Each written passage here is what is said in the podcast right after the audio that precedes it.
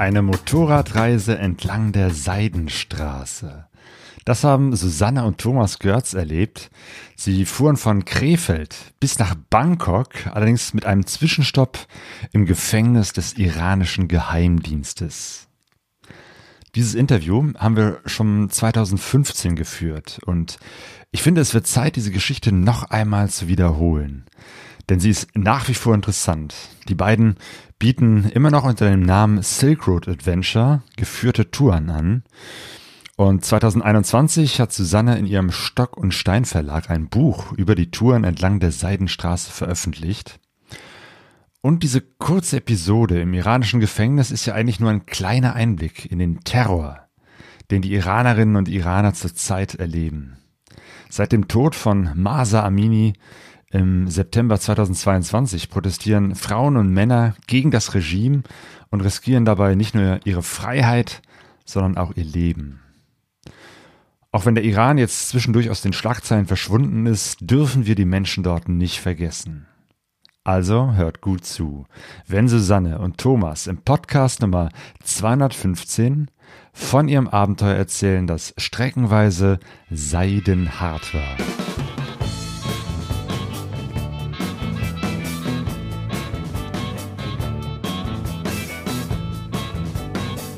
Pegasus Reis. Expeditionen mit den Ohren. Wir sitzen jetzt hier zusammen bei euch, Thomas und Susanne Görz, in Krefeld. Hier seid ihr gestartet und seid äh, entlang der Seidenstraße gefahren bis nach Thailand äh, und genau vor einem Jahr seid ihr wieder hier nach Krefeld zurückgekehrt. Was war das für eine Reise, die ihr gemacht habt?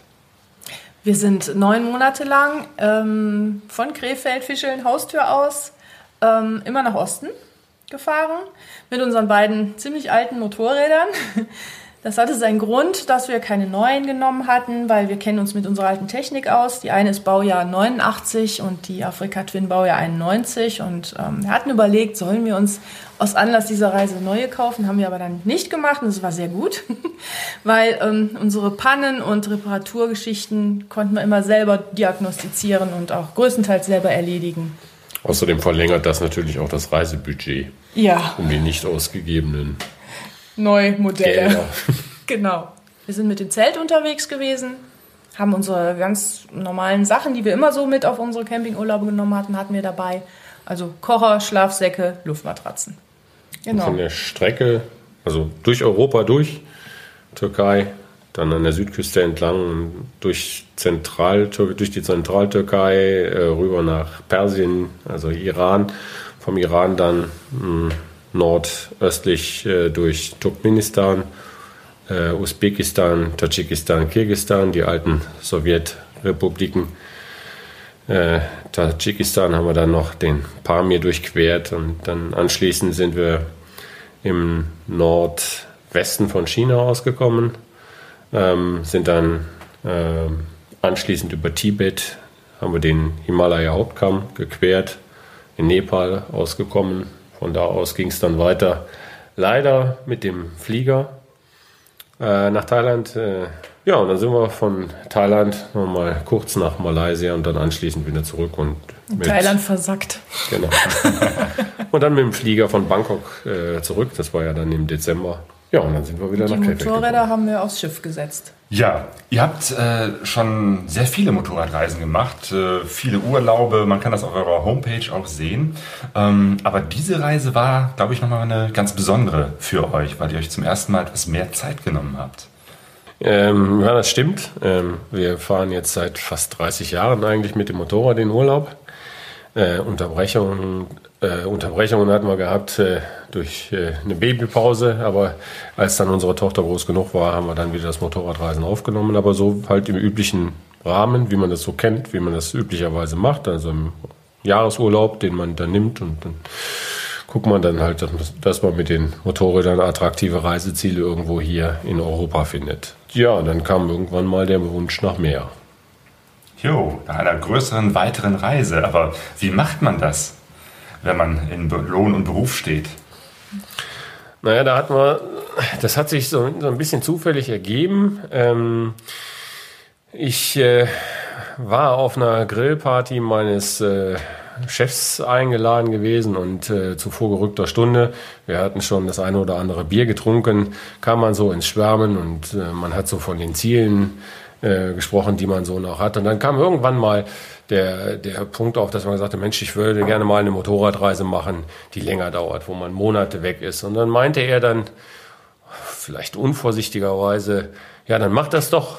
Und äh, das habe ich dann erstmal so zur Kenntnis genommen. Äh, am nächsten Morgen äh, habe ich dann aber gesagt, komm, Matthias, sag mal, weißt du noch, was wir gestern beredet haben, worüber wir gestern gesprochen haben? Er hat gesagt, ja, ja, ich weiß es. Ähm, er steht auch dazu, meinte er dann. Dann haben wir so vorsichtig angefangen zu planen und den Zeitrahmen abgesteckt, haben gesagt, okay, wir müssen warten, bis unsere Tochter groß genug ist. Und als sie dann anfing zu studieren, war der Zeitpunkt gekommen.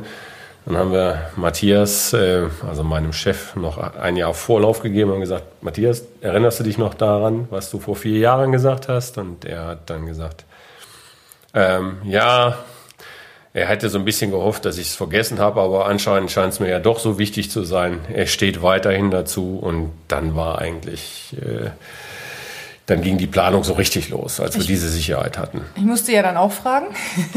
Irgendwann, ne, drei Monate vorher oder vier wenigstens, habe ich gefragt und habe eigentlich damit gerechnet, dass ich gekündigt werde, weil ich habe einen Halbtagsjob. Hab gedacht, okay, wenn ich so lange weg bin, wird sich mein Chef jemand anders suchen, der dann die Lücke füllt, die ich jetzt aussetze. Ja, die Reaktion war eine ganz andere. Ähm, nein, er würde mir nicht kündigen. Er würde mir jetzt einen Ruhevertrag unterschreiben, würde gucken, wie die jetzt über die Runden kommen für die 19 Monate, neun oder zehn Monate, die ich da fehle. Und ähm, ich war äh, völlig überrascht, weil so ein Zufall, dass beide, die fahren wollen, ihre Arbeit behalten können, ist schon toll. Aber ich habe im Bekanntenkreis jemanden gehört, der hat auch da von jemandem gehört, der hat auch damit gehadert und festgerechnet, der schmeißt mich raus, ich bin über ein Jahr weg. Gleiches Spiel. Wir haben gesagt, trau dich, frag ihn einfach. Ja, was war? Auch beurlaubt. Also, wer das vorhat, ich rate einfach fragen. So, gar nicht mal damit rechnen, erstmal fragen, dann kann man nämlich viel besser planen. Das war sehr überraschend. Das ist gut, ja, macht ja auch Mut, das, Ja. das auch mal äh, auszutesten und auch mal ein paar größere Reisen in Angriff zu nehmen. Ihr habt gesagt, ihr wollt Richtung Osten entlang der Seidenstraße reisen. Wie seid ihr auf diese Idee gekommen? Also die Kulturen ähm, der Länder, die die Seidenstraße berührt, die haben uns eigentlich immer schon interessiert. Wir haben schon immer diese Reiseberichte verschlungen. Ob das jetzt um den Aufhänger Marco Polo ging oder, äh, weiß ich nicht, Handel an der Seidenstraße oder diese ganzen orientalischen Geschichten und wirklich die Länder, die da so liegen, Usbekistan, Tadschikistan, man wusste eigentlich gar nicht, wo die liegen, so auf der Landkarte so genau, so ungefähr die Richtung, aber so genau die Grenzverläufe oder welches Land grenzt eigentlich an welches und welche Meere gibt es da und welche großen Seen und wie ist die ganze Geografie. Wir hatten keinen Plan davon. Das machte die Sache so interessant, weil wir sind eher jemand, der ähm, immer andere Strecken aussucht als die, die man schon kennt und ähm, haben sehr viel Spaß daran, nicht Sachen nachzufahren, sondern Sachen selber zu entdecken und zu gucken, was immer so dahinter ist. Ihr habt gesagt, ihr entdeckt gerne Dinge neu und selbst. Äh, Eine Entdeckung, die ihr gemacht habt, äh, war im Iran. Ihr habt gesehen, wie ein iranisches Gefängnis von innen aussieht. Ja, es waren sogar zwei Gefängnisse, die wir da von innen gesehen haben. Aber mal, mal kurz von Anfang an. Ähm, wir sind ähm, von Süden nach Norden durch die Dashti Kivir gefahren, durch die Wüste. Und am nördlichen Ende ähm, wollten wir uns westlich halten, um zum Kaspischen Meer zu kommen. Eigentlich über Teheran, sag ich mal so. Und äh, sowohl Navi als auch Landkarte hatten uns einen Streckenvorschlag gemacht. Eine Art, ja, eine gut markierte Straße. Und ähm, die führte weitere 80 Kilometer durch die Wüste und sollte dann an einem Ort namens Semnan landen, also auskommen. Und ähm, wir haben diese Straße genommen. Es war natürlich wieder kein Verkehr, aber auch in der Wüste war kein Verkehr. Also so drei Laster pro Stunde, wenn die einem entgegenkamen, das war schon normal. So ist es uns auch nicht aufgefallen, dass auf den 80 Kilometern uns gar nichts entgegenkam. Bis wir auf einmal vor einem Zaun standen, vor einem großen Zaun mit Maschendraht oben und Wachtürme links und rechts. Hat uns auch nicht gewundert. Wir sind durch ein Kupferabbaugebiet gefahren. Das konnte man an den grünen Bergen sehen. Haben wir gedacht, oh je, wie blöd, eine Mine. Jetzt müssen wir die ganzen 80 Kilometer zurück und den Weg über Osten nehmen. Und haben jetzt einen halben Tag halt verloren und können nicht die vorgesehene Strecke benutzen. Das Blöde war nur, auf dem Wachturm die Leute, die guckten alle in die andere Richtung. Das heißt, die guckten nicht uns an, sondern die guckten von uns weg. Die waren ganz erstaunt, drehten sich rum, als wir da standen und ähm, haben gesagt, ja, wo kommt ihr denn her? Und ähm, wir waren also nicht außerhalb von irgendwas, sondern innerhalb von irgendwas, was aber hinten nicht zugemacht worden war. Ja, wie wir später festgestellt haben, sind wir durch eine sogenannte Forbidden Zone gefahren, Ja. die aber, mh, wie gesagt, anscheinend haben sie hinten vergessen, diese, diese Zone äh, zuzumachen. Wir wussten es nicht besser, sind einfach dem Navi gefolgt und auch der Straßenkarte, die das als ganz normale Straße ausgab. Und dann hat das Ganze ein böses Erwachen gegeben, als Ja. wir da am Kontrollpunkt festgehalten wurden, zunächst über mehrere Stunden, bis dann Militär kam und Polizei. Die haben uns dann eskortiert, vor uns Wagen, hinter uns Wagen. Wir mussten in der Mitte mit den Motorrädern folgen. Und dann sind wir nach Semnan gebracht worden und dort erstmal ins äh, Polizeirevier. Hinter uns schlossen sich dann die Türen. Ähm, da, das fing so langsam an, dann dort auch bedrohlich zu werden. Vorher haben wir uns noch gar keinen großen Kopf gemacht, weil wir nur die besten Erfahrungen eigentlich gemacht haben. Iran, wunderbares Reiseland, freundlichste Leute, äh, gastfreundlich ohne Ende.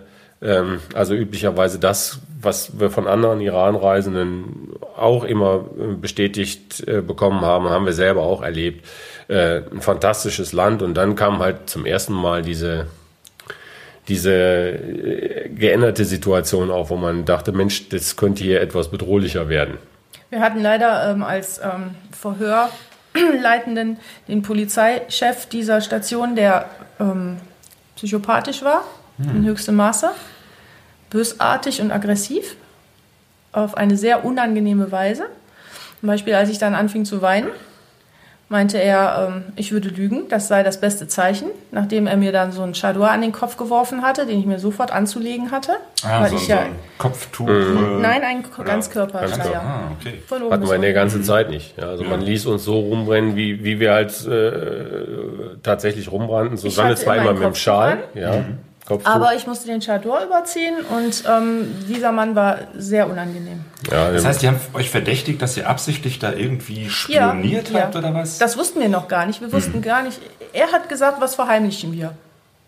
Sonst nichts. Immer das Gleiche hat er gefragt. Also das ist so ein richtiges Psycho-Ding war das. Und ähm, die haben uns alles abgenommen. Also äh, unsere elektronischen Geräte hauptsächlich, die Telefone, Laptop, mussten alle Passwörter sagen. Im Nebenzimmer waren sie dann damit beschäftigt, die ganzen Sachen zu hacken und zu durchschauen und unsere Kameras, die Bilder, alles anzusehen. Das haben wir dann auch erstmal nicht wiedergesehen. Nach ein paar Stunden ähm, haben sie uns in ein Auto verfrachtet. Wir wussten gar nicht, was mit uns geschieht. Da wird auch nicht vorher gesagt, was passiert. Und ähm, wir sollten erklären, wie die Motorräder funktionieren, die Blinker und wo alles ist. Musste Thomas also noch mal kurz aussteigen. Da war es schon dunkel geworden, war schon ein Tag vergangen. Und ähm, dann haben sie uns die Motorräder weggenommen und uns im Auto weggefahren. Wir hatten auch nichts dabei. Ich hatte nur den Tankrucksack noch. Da war das Satellitentelefon noch drin. Das haben die nicht gesehen. Ich weiß nicht, aus welchem Grund die dieses Telefon nicht gefunden haben die haben wirklich die albernsten Sachen haben die uns weggenommen. Ne? Ich hatte auf jeden Fall einen Tankrucksack, weil ich gesagt habe, da ist mein Kosmetikzeug drin, ich muss das jetzt mitnehmen, ne? weil ich wusste, wir sollen woanders schlafen. Wir wurden dann in ein äh, Polizeigefängnis verbracht, haben uns getrennt. Ich bekam eine Iranerin, ebenfalls im Ganzkörper Chador verborgen, zugeteilt. Die haben äh, dann Thomas in einen anderen Trakt gebracht. Waren auch keine anderen Gefängnisse, äh, Gefa- Gefangenen zu sehen. Niemand. Leere Hallen. Auf jeden Fall in dem Trakt, wo ich gelandet bin, war niemand. Äh, da hat man mich komplett ausgezogen. Ich musste alles abgeben. Ehering, Ohrringe, alles. Ich hatte nichts mehr, bekam so ein blaues Gefängniszeugs an und dann in eine Zelle rein. Ähm, nur Gitterstäbe, kein Mobiliar, auf dem Boden lag eine Decke und das war's dann.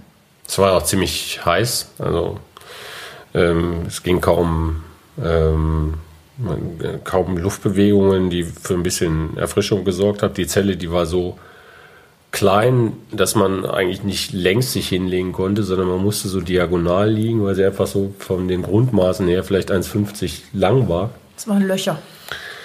Und dann verging so überhaupt nicht die Zeit. Äh, Nö, ich habe gerufen, ich dachte, ich höre ihn vielleicht irgendwo, habe da geschrien in der Nacht, ne, ob ich, es war keiner mehr da, niemand, ich lag da, so, wusste nicht, was mit ihm ist, wusste nicht, wo er ist, was jetzt passiert, nichts. Irgendwann kam dann doch jemand, also kam, schloss die Zelle auf, äh, bedeutete mir dann, dass ich mich wieder anziehen soll und ähm, radebrechenderweise versuchte er mir auf seinem Englisch dann zu bedeuten, dass wir jetzt frei sind. So, dann schöpften wir schon Hoffnung. Die nächste Hoffnung war dann, als ich Susanne wieder sehe, sehen konnte, als wir in einen gemeinsamen Raum gebracht wurden, dort wieder alle Sachen kriegten, die wir vorher äh, halt ablegen mussten. Sind dann wieder ins Auto gebracht worden und zurück zur Polizeistation. Und dann haben wir jetzt gehofft, jetzt Die bringen die Motorräder zurück und wir können jetzt fahren. Es war ja schon Morgengrauen. Stattdessen äh, kam dann die Ernüchterung, als wir auf einmal Augenbinden anlegen mussten. Die haben uns in eine andere Limousine gesetzt in dem Gefängnishof. Und dann ist äh, der Wagen in äh, naja, gefühlt halsbrecherischer Manier durch Semnan gefahren. Ich nehme mal an, um uns die Orientierung zu nehmen und äh, ist dann mit uns wahrscheinlich in das Geheimdienstzentrum, was in Semnan sein soll, äh, gefahren. Man konnte ja durch die äh, Augenbinde nicht allzu viel sehen. Man hatte allerdings so einen kleinen Schlitz, so, sodass man so gerade das noch sehen konnte, was vor den Füßen ähm, ähm, sich befand. Und dann sah man, dass man plötzlich in ein Gebäude kam, in dem so eine militärische Kompassrose eingelassen war, ähm, wie man das äh, äh, vielleicht schon mal so bei Geheimdiensten gesehen hat. Und dann sind wir auch wieder getrennt worden. Äh, ich wurde dann zunächst in äh, eine Zelle gebracht, die deutlich größer war als die andere. Als ich dann hinter mir die Tür schloss, war alles komplett dunkel. Da habe ich dann für Sekunden gedacht, jetzt versuchen sie dich hier ähm, mit Psychomitteln äh, zu malträtieren. Also eine, eine Dunkelkammer, aber dann stellt sich nach wenigen Sekunden heraus, das Licht funktionierte einfach nicht. Und das haben sie dann auch festgestellt. Und damit konnten sie mich nicht mit der Kamera überwachen. Und dann kam ich anschließend in einen Raum, der dann tatsächlich Licht hatte und wo dann auch das Kamerabild, nehme ich mal an, übertragen wurde. Ja, das Ganze war, ähm, also wir wurden bis dahin noch nicht richtig verhört, außer von diesem Psychomann da an dem Tag vorher. Man hat uns da einfach hin verbracht. In den großen Stahltüren waren unten so Klappen, richtig wie man das aus dem Film kennt. Da wurde dann ein Essen durchgeschoben. Nach einer Stunde wurde die Zahnbürste durchgeschoben und ähm, sofort wieder zugemacht. Ich konnte sagen, was ich wollte, weil ich ihn ja sehen wollte oder wie geht das weiter oder was. Die sprachen nämlich sehr gut Englisch dort alle. Also es waren äh, ja, das waren gebildetere Leute als in der Polizeistation, wo eigentlich die einfachere Geschichte gearbeitet hatte. Äh, Irgendwann wurden wir dann einzeln immer zu Verhören geholt. Und äh, das sah so aus, ein winzig kleiner Raum, völlig überhitzt, mindestens 40 Grad da drin. Man hatte eh schon Angst und Schweißausbrüche, trockenen Mund. Man saß vor einem Spiegel und sah die Leute nicht, die hinter diesem Spiegel waren. Es waren immer mindestens drei Personen, die einen im Kreuzverhör befragten. Ähm, die Antworten musste man schriftlich geben durch ein Blatt Papier. Auf ein Blatt Papier, was einem unter dem Spiegel durchgeschoben wurde, durch einen winzigen Ritz und alles immer aufschreiben. Und immer die gleichen Fragen hundertmal. Das heißt, die Was haben wir mündlich die Frage hätten. gestellt und du hast einen Zettel und einen Stift und schreibst dann die Antwort drauf. Nee, erst, erst, erst äh, antwortet man äh, äh, nochmal äh, mündlich. Und dann kommt das Kommando Write it down. Ja. Und dann geht der Zettel wieder durch den Spiegel durch und dann schreibt man die Antwort. Und das geht, das wiederholt sich da, Ja, das hat sich über zwei Tage hingezogen. Immer wieder wurden wir gefragt, uns hat man unterstellt, dass wir äh, spionieren wollten. Ja, was wir dort wollten. Dann äh, sind anschließend ist noch ein Richter gekommen. Das war dann wieder in einem anderen Raum zusammen mit einem Übersetzer, der, der, der also das war furchtbar, weil er versuchte Englisch zu übersetzen, aber das, was er schon nicht. fragte, da, da die Fragestellung selber so, man wusste gar nicht, was er von einem wollte und dann hat man überlegt, naja, wenn ich jetzt antworte, was, was sagt er dem Richter denn dann? Weil er so schlecht Englisch sprach. Also das war schon ähm, äh, deutlich äh, frustrierend. Ähm, wir hatten dann aus seinen Antworten raushören können, dass wir tatsächlich jetzt der Spionage angeklagt sind. Ja, und dann hat man eigentlich so die, Hoffnung schon fast verloren. Genau, wa- was habt ihr in dem Moment gedacht? Also da war ja schon, drei Tage vergangen, ne? wenn Ja. ich das jetzt richtig Ja, zwei sehe. Tage. Ja. Zwei Tage. Äh, Am zweiten Tag sind wir angeklagt worden. Ähm, also bei mir war es so, dass ich mich eigentlich gezwungen habe, nicht mehr daran zu denken, hier kurzfristig rauszukommen. Weil dann habe ich gedacht, wenn man, wenn man diese Hoffnung jetzt hat, ja, und die zerschlägt sich, dann ist es viel schlimmer, als wenn man sich zwingt, dass man daran denkt, das dauert hier jetzt tatsächlich eine lange Zeit, bis man rauskommt. Und so äh, habe ich dann versucht, mit der Situation umzugehen. Bei mir war das etwas anders. Ähm, ich war, also an einem Zeitpunkt war ich kurz vorm Nervenzusammenbruch. Sowas habe ich noch nie gehabt. Man sagt das so flapsig, ich kriege einen Nervenzusammenbruch. Ich weiß jetzt, was das bedeutet. Ähm, die wollten einen Arzt rufen.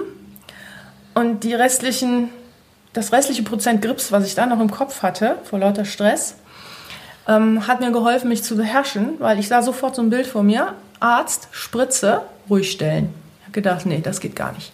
Jetzt hältst du dich beieinander irgendwie ne, und hörst jetzt einfach auf zu heulen und beruhigst deinen Atem und kommst jetzt irgendwie wieder aus dieser Nervengeschichte runter.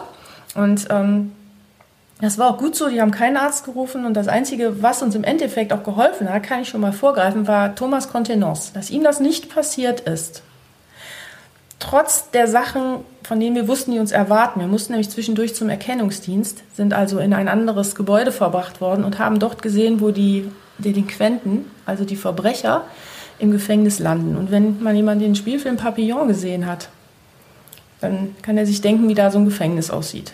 Ich habe den Film nicht gesehen. Wie, wie sah es da aus? Unerträglich. Es ist eine Hitze, ein Schmutz, viele zerlumpte Männer in einem Gefängnis mit einfach nur Gitterstäben, die aussehen wie ein Elef Elefantengehege. Völlig überfüllt, verdreckt, ähm, unbeschreiblich. So.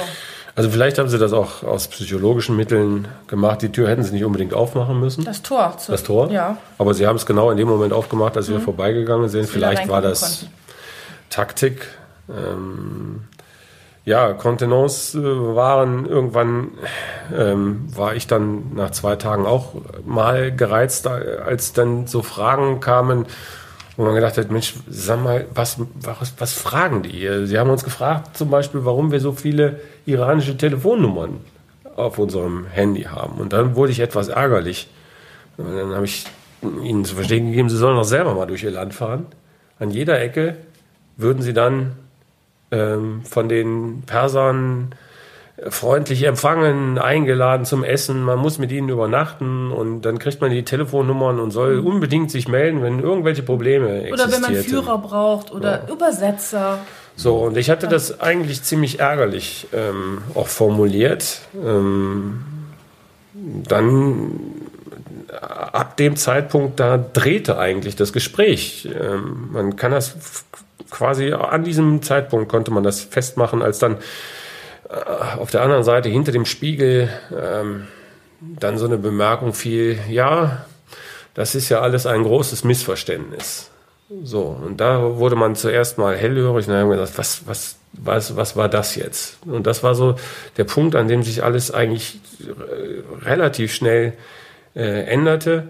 Ich habe dann den Faden aufgenommen, habe das bestätigt, ja, ein Riesenmissverständnis. Ähm, und dann äh, kamen allerdings noch Fragen, so, warum wir denn so viele, warum wir so viele Fotos von, von äh, von der Gegend gemacht haben, äh, durch die wir gefahren sind. Und dann habe ich gesagt, okay, guckt euch noch mal die Fotos gesamtheitlich an. Also wir haben Zehntausende von Fotos gemacht durch alle Länder, die wir bisher bereist haben. Ähm, das sind die in Iran wahrscheinlich auch nicht überdurchschnittlich viel gewesen. Ja, warum ich denn so viele Bilder von ähm, von, von den Soldaten gemacht hätte. Da habe ich gesagt, das Quatsch, habe ich nicht. Und dann meinte man doch. Und ich habe gesagt, gut, sollen Sie mir zeigen. Und dann hat man das Ver- Verhör unterbrochen. 20 Minuten später schob er mir dann mehrere Blätter äh, rüber, wo äh, Bilder tatsächlich von Soldaten zu sehen waren. Und dann klärte sich das auf. Ich hatte eine Helmkamera und als wir auf den Posten zugefahren sind, lief diese Helmkamera. Als wir dann abgestiegen sind, habe ich den Helm abgezogen und äh, über den Spiegel gelegt. Dabei drehte sich der Helm so, dass er genau den Wachposten zeigte. So, die dann habe ich ihn, dann, ja, dann habe ich ihn aber, äh, genau, das, das war nicht mehr viel. Aber wenn man mit 50 Bildern pro Sekunde das filmt, dann sind 50 Einzelbilder natürlich verdammt viele, da sind, da sind schon viele Soldaten drauf. Die haben die nämlich ausgedruckt. Genau. Und ich nehme mal an, dass die auswertende Gruppe nicht weitergegeben hat, dass das einfach, das waren 12 Sekunden oder 14 Sekunden Video. Ja, stattdessen äh, hunderte von Bildern. Und so klärte sich das dann auf. Äh, Dann hatte man uns noch mal kurz unterstellt, dass wir den Anweisungen der Polizei nicht gefolgt sind. In Moa Aleman, das war so die Stadt, in der wir äh, rauskamen, die hätten uns verboten, da durchzufahren. So versuchte zumindest dann der Polizei äh, Mensch in Semnan, äh, Quatsch, in Moaleman seine Haut zu retten, weil es wohl seine Aufgabe war, die Leute richtig zu lotsen. Und er behauptete einfach, er hätte es gesagt, was natürlich nicht stimmte. Sonst wären wir da mit Sicherheit nicht lang. Aber um es dann weiter abzukürzen, von da an drehte sich eigentlich relativ schnell. Ähm, unser äh, der, der Geheimdienstmensch, der uns befragte, äh, meinte, er glaubt uns äh, und er versucht uns zu helfen und wir sollen ihm vertrauen. Er sei auch in der Position, uns zu helfen. Dann kriegt man nämlich später raus, dass da durchaus zwei verschiedene ähm, naja, Handlungsstränge sich ergeben hatten. Auf der einen Seite der zivile Handlungsstrang, Polizei und äh, Gericht, Gerichtsbarkeit und auf der anderen Seite der Geheimdienst. Und der Geheimdienst, das war dann derjenige, der sich äh, anscheinend auf unsere Seite geschlagen hat, beziehungsweise unsere Geschichte ja auch dann geglaubt hat. Und Mittlerweile hattest, hattest du immer noch dieses äh, Satellitentelefon?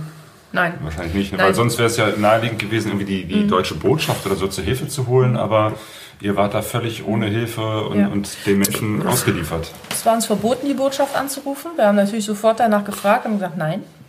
Ja. Ich glaube auch, das war, das war einer der Punkte, warum wir schnell rausgekommen sind, im Nachhinein betrachtet. Wir haben keinen Kontakt zu den deutschen Behörden aufnehmen dürfen. Damit lag die Entscheidung, uns laufen zu lassen, einzig und allein bei den Iranern selber. Hätte da vielleicht von außen irgendjemand Druck gemacht, Botschaft oder so etwas, dann kann es sein, dass sie vielleicht ganz anders reagiert hätten. Ne? Dass sie, sie gesagt haben, nee, ich lasse mir hier von niemandem in meine Entscheidungen reinreden, schon gar nicht von außen.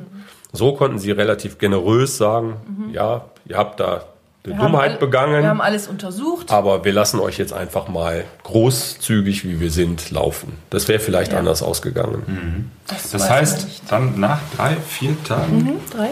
drei Tagen konntet ihr dann wieder eure Sachen bekommen, die Motorräder, die Ausrüstung. Ja, wir haben erstmal die Ausrüstung zurückbekommen, kontrollierten die dann in unserer Zelle. Wir waren dann in der letzten Nacht, hat man uns schon zusammen äh, untergebracht. Morgens früh haben wir dann alles wiederbekommen. Es hat nichts gefehlt, Nein. kein Cent, nein, nicht der kleinste Gegenstand aus unserer Ausrüstung war weg.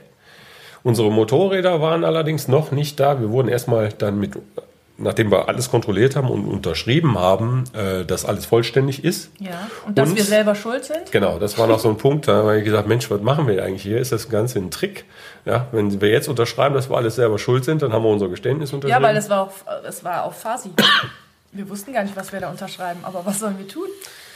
Also haben wir ihm vertraut. Äh, das erwies sich dann auch als richtig. Ähm, es ist nichts weiter passiert. Wir sind dann mh, mit dem Auto äh, an die Grenze der Stadt gebracht Wieder worden. mit verbundenen Augen. Dort fuhren dann zwei andere Mitarbeiter des Geheimdienstes mit unseren Motorrädern dann vor. Die hatten sicherlich Spaß gehabt mit den größeren äh, Motorrädern. In Iran gibt es, glaube ich, nur kleinere, 250 Kubik. Aber die hatten dann Spaß, das hat man gesehen, als man uns mehrfach dann überholte. Ohne Mit- Helm, draußen die mit 100 Sachen an uns vorbei. Ist schon komisch, wenn man sein Motorrad an sich vorbeifahren sieht. Ne? Nachdem wir dann die Binden abnehmen durften, damit wir den Passanten nicht so auffallen. Ne?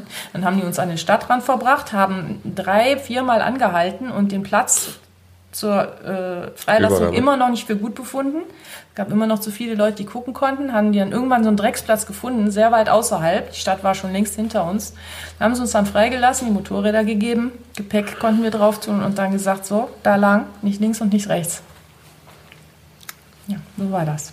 Dann seid ihr aufgestiegen Ja. und Dann habt wahrscheinlich Gas gegeben. Ja, Ja. Ja? Ja. Vor Freude und Ja. Glück. Ja, weil ich sagte ja anfangs, ähm, ich habe mich ja bewusst gezwungen, nicht daran zu glauben, dass das passiert, was dann passierte, dass man so kurzfristig freikommt. insofern war das die totale Überraschung, dass sich das äh, drehte und Ja. wenn man sich dann gezwungen hat, wenn man auf in, am Boden in der Zelle liegt, nicht daran zu denken, dass in ein paar Tagen geht schon die Reise irgendwie weiter. Ja, man hat sich, also ich habe mich dazu gezwungen, das nicht zu glauben, um nicht so sehr enttäuscht zu werden. Und dann passiert es doch. Das war schon phänomenal. Das war ein, ein Glücksgefühl, was wir dann hatten. Ne? Wir sind ins nächste Dorf gefahren, es war morgens so um elf, haben irgendwo in Straßen, ein paar Tische standen auf der Straße an so einem Kaffeehaus. Da haben wir uns hingesetzt und saßen dann in der Sonne und haben uns was zu essen bestellt. Das war so merkwürdig. Und dann kam noch der Wirt und hat uns eingeladen. Hat gesagt, ihr braucht nicht zu bezahlen.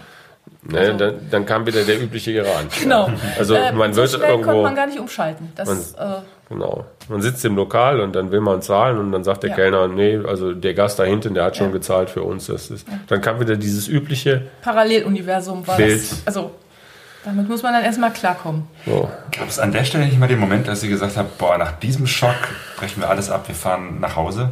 Der Gedanke war kurz da, aber der war da in der Form, sollte man jetzt nicht nach Hause fahren? Es war ganz komisch. Wir wollten nämlich nicht nach Hause fahren. Oh. Noch nicht mal ich. Ja, ja, aber gedacht hat man schon, geht man jetzt So. äh, hin und, und nutzt jetzt die Zeit und braust zur türkischen Grenze, denn ähm, wir trauten der Situation noch nicht hundertprozentig. Ähm, denn ähm, ich habe immer gedacht, ähm, sie können uns eigentlich gar nicht freilassen, weil ähm, irgendwas wird da schon gewesen sein. Irgendeine ein militärisches Gebiet oder vielleicht war ja da irgendwas mit ihrem Atomwaffenlager, äh, Atomwaffenprogramm. Ähm, und in der Zeit hatte sich ja der Konflikt mit Israel hochgeschaukelt. Und Israel äh, hat den äh, Iran ja auch äh, äh, bedroht, äh, zu bombardieren. Man würde nicht von Seiten der Israelis zulassen, ähm, dass äh, Iran äh, in den Besitz der äh, Atomwaffe kommt.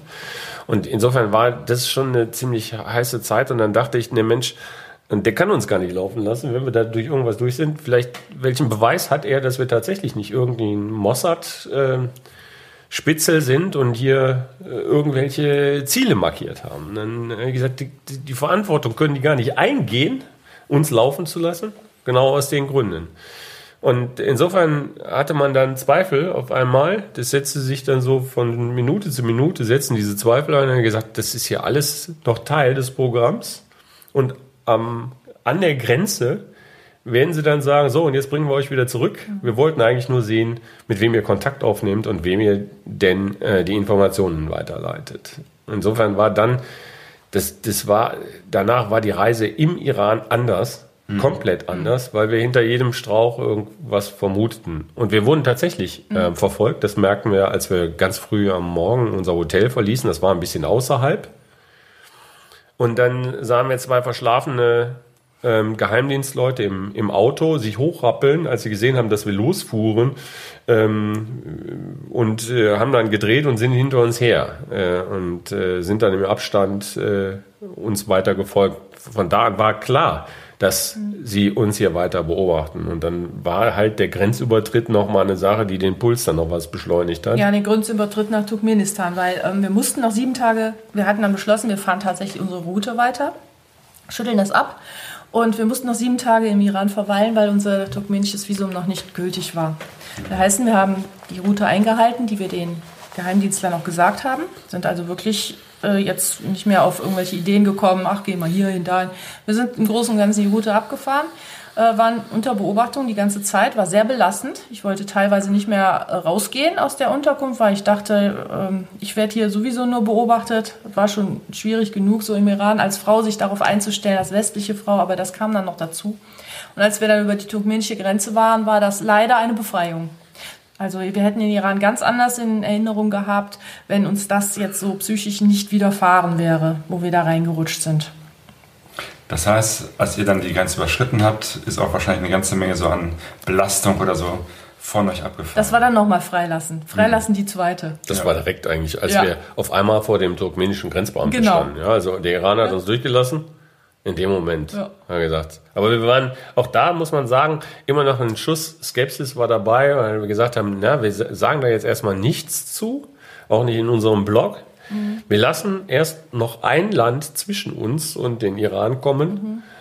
Ähm, und damit war so die richtige Befreiung erst In Usbekistan. in Usbekistan. Also Turkmenistan war halt einfach noch zu nah. Genau. Äh, und da haben wir gesagt, naja, der Geheimdienst hat da vielleicht auch noch seine, seine, seine Möglichkeiten. Äh, und Wir hatten dann große Angst. dass in Usbekistan verlief sich das dann komplett. Jo. Ansonsten habt ihr äh, gesagt, dass gerade so die Gegend euch eigentlich äh, auch äh, landschaftlich sehr gut gefallen hat. Ne? Ja, also Zentralasien kann man kaum sagen, das ist schöner als dieses.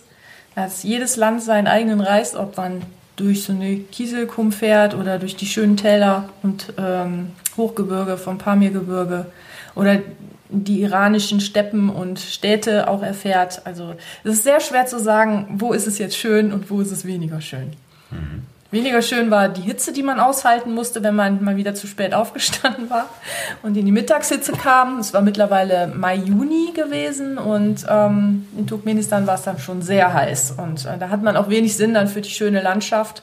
Guckt einfach, dass man da irgendwie durchkommt, seinen Wasser- und Salzbedarf deckt und ja, aber das verlor sich dann, als wir ähm, in Usbekistan waren und uns die Städte angeguckt haben oder die Bergluft dann im äh, Tadschikistan genossen haben. Das war schon eine Befreiung, wenn es dann auf einmal nur noch 25 statt 45 Grad sind. Vor allen Dingen als Motorradfahrer. Also. Ihr habt auf eurer Reise ganz unterschiedliche Kulturen erlebt, ganz viele äh, ja, unterschiedliche Arten und Weisen, wie Menschen leben, äh, unterschiedliche ähm, Gegenden, Landschaften, Klimazonen. Ähm, wie habt ihr das gemacht, da zurechtzukommen? Ähm, auch gerade mit diesen Erfahrungen, die ihr gemacht habt, äh, habt ihr immer noch das Vertrauen gehabt, irgendwie wird das funktionieren, obwohl ihr mit den Sprachen äh, nicht äh, zurechtkommt, nicht so oft Menschen Englisch sprechen, Deutsch schon gar nicht. Ähm, und sich immer wieder neue Dinge auftun, wie da ist eben halt besonders hoch, da ist es besonders kalt, da ist es besonders heiß. Da muss man vielleicht unterscheiden zwischen Naivität und Optimismus, würde ich mal so sagen. Also naiv sind wir bestimmt nicht, aber wir haben einen ziemlich gesunden Optimismus, so dass wir uns eingebildet haben mit Englisch, ein bisschen Französisch, was jetzt den Teil der Welt überhaupt nicht betrifft, und ein ganz kleines bisschen Russisch aus dem Volkshochschulkurs und einem kleinen Heftchen Point It mit ganz vielen Fotos von den wichtigsten Sachen, dass wir da durchkommen. Sehr zu empfehlen, das Pointed. Das ist wahrscheinlich mit eines der wichtigsten. Bücher überhaupt für Reisende. Genau. Das ist so ein Buch, wo ganz viele Zeichnungen sind von Ganz Dingen, die man winzig, braucht. Und da genau. kann man dann drauf zeigen, Ja. wie Toilette oder... Von Klopapier über äh, Sicherheitsnadel, Pflaster, Rührei, alles. Die Relation von äh, Gepäckgröße und Nutzen ist da unschlagbar. ja, dieses kleine Point-It, damit kriegt man sein Frühstück. Äh, und also sämtliche. Alltagssituationen, wo man eventuell Hilfe braucht, sind da äh, letzten Endes irgendwie abgebildet, sodass man tatsächlich nur drauf zeigen muss. Ja. Und äh, da wir ja in der glücklichen Situation waren, Zeit zu haben und auch äh, die Geduld sich nach so vier Wochen endlich mal einstellte, hier aus diesem hektischen, es muss immer alles schnell gehen, jeder muss mich schnell verstehen und auch direkt eine Antwort parat haben, das haben wir irgendwo in der Türkei verloren. Und dann hatte man auch Zeit, den Leuten das beizubringen, was man gerne hätte und sich auch stundenlang anzuhören, was sie denn jetzt so vorzuschlagen haben, bis man sich dann mal einigte und äh, auf einen Konsens kam. Und das hat wunderbar geklappt. Von vorne bis hinten, egal wo wir waren, ob wir in der hintersten Juchte in Pamir irgendwie uns mit Leuten tatsächlich unterhalten haben, obwohl keiner ein Wort vom anderen verstand. Ähm, das ging wunderbar. Zu bedauern ist wirklich, also wenn ich ein Talent mir aussuchen dürfte, was mir vom Himmel fällt, dann wäre das alle Sprachen der Welt zu können. Weil was einem da entgeht, wenn man die Leute nicht versteht, die da so völlig anders leben als man selber, das ist eine Schande. Ja, aber ähm, wir kamen super klar mit allem. Die Reise liegt jetzt schon ein ganzes Jahr hinter euch. Ähm, wenn ihr jetzt so zurückblickt, könnt ihr sagen, dass euch die Reise irgendwie verändert hat, dass ihr anders zurückgekommen seid, als ihr losgefahren seid? Ganz Ja. klar. Ähm, vor, vor allen Dingen das Erlebnis im Iran, das, äh, das prägt auch heute noch und zwar äh, eigentlich im positiven Sinne. Im positiven Sinne, weil man, man wird einmal komplett auf ein neues Level genullt, will ich mal sagen. Ja, also wenn man irgendwelche Probleme jetzt hier hat, so im Alltag, ähm, dann ver verlieren die ganz schnell ihre Bedrohung, weil man was ganz anderes kennengelernt hat. Man weiß, dass es viel schlimmere Situationen gab, in denen man gesteckt hat, als das, was man jetzt hier möglicherweise als bedrohlich oder als Gefährdung der Sicherheit ansieht. Und das hilft enorm, wenn man dann in so einer Situation ist, ähm, zu sagen, Mensch, ist doch alles gar nicht so schlimm hier. Äh, du weißt doch, das, du hast da auf dem Boden gelegen, völlig hoffnungslos. Wenn man das dann mal mitgemacht hat als Erfahrung, dann werden Probleme, die wir hier haben, ähm, deutlich anders bewertet. das heißt, das hat dich nicht ängstlicher gemacht, sondern ja. lockerer. Ja, absolut. Hm. Dadurch, dass man jeden Tag auch so äh, mit so existenziellen Sachen beschäftigt war. Mit existenziell meine ich jetzt nicht bedrohlich, sondern einfach überlebenswichtige Sachen. Wo kriege ich mein Benzin her? Wie bleibe ich trocken, warm und wie wird mein Bauch irgendwie voll? Ähm, sieht man die Sachen, die hier so auf einen dann wieder zukommen, mit ganz anderen Augen. Die Reaktionen verschieben sich total. Brief im Postkasten von irgendjemand, ich soll sofort antworten, tue ich nicht. Muss ich nicht. Die Welt wird nicht untergehen, wenn ich es nicht tue, weil ich gerade keinen Bock habe weil ich Kopfschmerzen habe oder gerade was viel Besseres zu tun habe, ne? weil ich nämlich im Garten jetzt umgraben gehen will. Vorher hatte ich zumindest immer den Zwang, ich muss alles sofort erledigen. Das hat sich schon auf äh, ein Minimum runtergesetzt. Ich lasse Sachen einfach liegen. Und was ist? Es passiert nichts. Es passiert nichts. Hm? Ich mache die wichtigen Sachen, die wirklich wichtig sind, damit man gut so durch den Tag kommt und der Rest erledigt sich nicht unbedingt von selber, aber nicht mehr mit dem Stress und dem Druck, den ich vorher mir so gemacht habe. Also das hat sich schon geändert. Ihr habt euch den Stress rausgenommen, habt euch viel Zeit gelassen und jetzt so in diesem letzten Jahr eine Multivisionsshow mit den Fotos, den Geschichten, ein paar Filmen, die ihr auch äh, unterwegs gedreht habt, zusammengestellt, ähm, die ihr präsentieren wollt. Und du hast äh, ein Buch geschrieben über eure Reise und die Erlebnisse eurer Reise. Ja, ich hatte schon ähm, während der Reise begonnen, ein Tagebuch zu führen.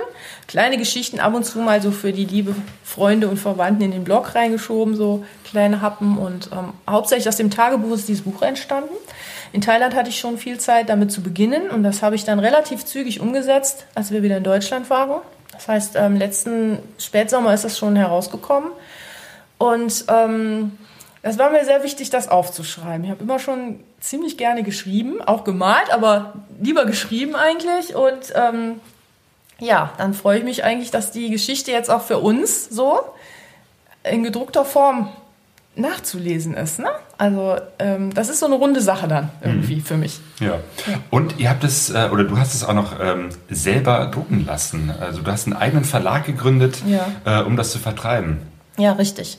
Und ähm, zwar habe ich mich mal erkundigt, ähm, wie das ist, wie komme ich mit so einer Geschichte beim Verlag unter, wie sind die Konditionen, weil ich fand das jetzt nicht unbedingt unwichtig, ähm, wenn man so eine Sache in Angriff nimmt. Ähm, wie mache ich es halt am besten, dass das Ding unter die Leute kommt, damit die auch ihren Spaß daran haben. So, die Konditionen bei den Verlagen waren grottig, also so 5% vom Verkaufspreis und so Geschichten, das habe ich dann irgendwie nicht eingesehen. Und ich bin von Beruf aus Schriftsetzerin, habe also sowieso mit dem Druckmetier ein bisschen ziemlich viel Berührung und habe mich dann erkundigt, wie ist das, wenn ich das selber mache?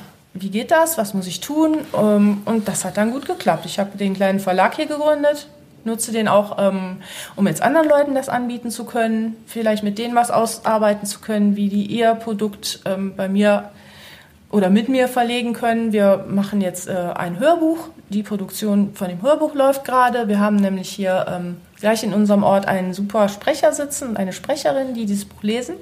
Und auch das wird im Verlag erscheinen. Hm. Ja. Hörbuch finde ich natürlich besonders gut.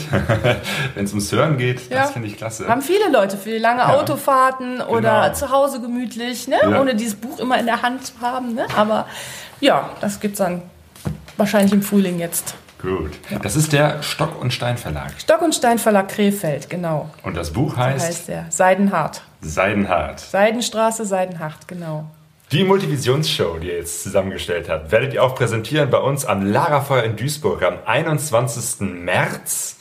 Der erste Termin 19.30 Uhr äh, ist sogar schon fast ausgebucht. Es gibt nur noch ein paar Restkarten an der Abendkasse. Deswegen haben wir noch kurzfristig mit euch um 16 Uhr einen äh, Termin gemacht. Das heißt 16 Uhr und 19.30 Uhr äh, am Lagerfeuer im Steinbruch in Duisburg. Wir sind sehr gespannt. Ja, und wir freuen uns ganz besonders, weil der Steinbruch liegt uns eh am Herzen, weil wir schon jahrelange Besucher gewesen sind von den Vorträgen, von den tollen abendfüllenden Geschichten, die uns andere dort erzählt haben. Und jetzt stehen wir halt vis-à-vis -vis auf der anderen Seite naja, man, der Bühne. Man, man, muss sagen, dass so, so Institutionen wie der Steinbruch, das sind natürlich Ideengeber gewesen. Ja, da ja. hat man so richtig Fernwehfieber äh, bekommen, wenn man den Vorträgen, die dort halt gelaufen sind, äh, wenn man denen folgen konnte. Ähm, dann haben die mal ganz maßgeblich dazu beigetragen, dass wir überhaupt auf die Idee kamen, eine solche Reise zu machen. Wir hoffen jetzt, dass wir halt den anderen das wiedergeben können oder auch den Jüngeren, die so nachwachsen ja auch, hoffentlich viele, ähm, dass wir die jetzt von unserer Seite inspirieren können. Das wäre natürlich toll. Aber wir haben selber Spaß daran, hier das Ding zu produzieren und sind mal gespannt auf die Resonanz. Mhm. Jo, wir freuen uns auf jeden Fall drauf. Vielen Dank für das Gespräch. Ja, gerne. Gerne. Das war das Interview Seidenstraße Seidenhart von 2015. Das heißt, der Termin, den wir ganz am Ende genannt haben bei uns beim Lagerfeuer Duisburg, der ist natürlich schon lange vorbei. Aber Susanne und äh, Thomas zeigen ihren Vortrag weiterhin. Und zwar demnächst am 22. April 2023 in Pfaffenhofen. Das ist zwischen Ingolstadt und München. Ich glaube, das ist der Peter, ein Freund von uns, der das äh, organisiert. Das verlinken wir auf jeden Fall in den Show Notes äh, von diesem Podcast. Bei uns beim Lagerfeuer Duisburg gibt's auch noch einen Termin, Termin, nämlich den 11. März, auch ein Samstag. Da sind Joanna und Joshua Steinberg bei uns zu Gast und zeigen ihren Vortrag Wüsten voller Menschlichkeit. Und leider werden Sonja und ich nicht dabei sein, obwohl, na, was heißt leider? Denn dann sind wir schon unterwegs auf unserer Brasilienreise. Das heißt, der nächste Podcast, und das wird noch ein bisschen dauern, ähm, aber ich, irgendwo, ich vermute mal so Mitte März wird's äh, wieder einen Podcast geben und dann melden wir uns direkt aus Brasilien. Bis dahin Bleibt uns gewogen und vielleicht habt ihr Lust, noch ein äh, T-Shirt zu kaufen von Pegaso Reise. Das gibt's nämlich auch bei Dirty Rocks im Shop. Ein Herren-T-Shirt oder ein Damen-T-Shirt in unterschiedlichen Größen mit unserem Logo drauf. Und die Hälfte der Einnahmen äh, des Gewinns, das sind ungefähr circa fünf Euro, äh, gehen als Spende an Sea-Watch. Das heißt, ihr tut noch was Gutes. Ähm, auch das verlinken wir in den Show Notes auf pegasoreise.de. Wir wünschen euch alles Gute, vielen Dank für die Aufmerksamkeit und eine gute Reise.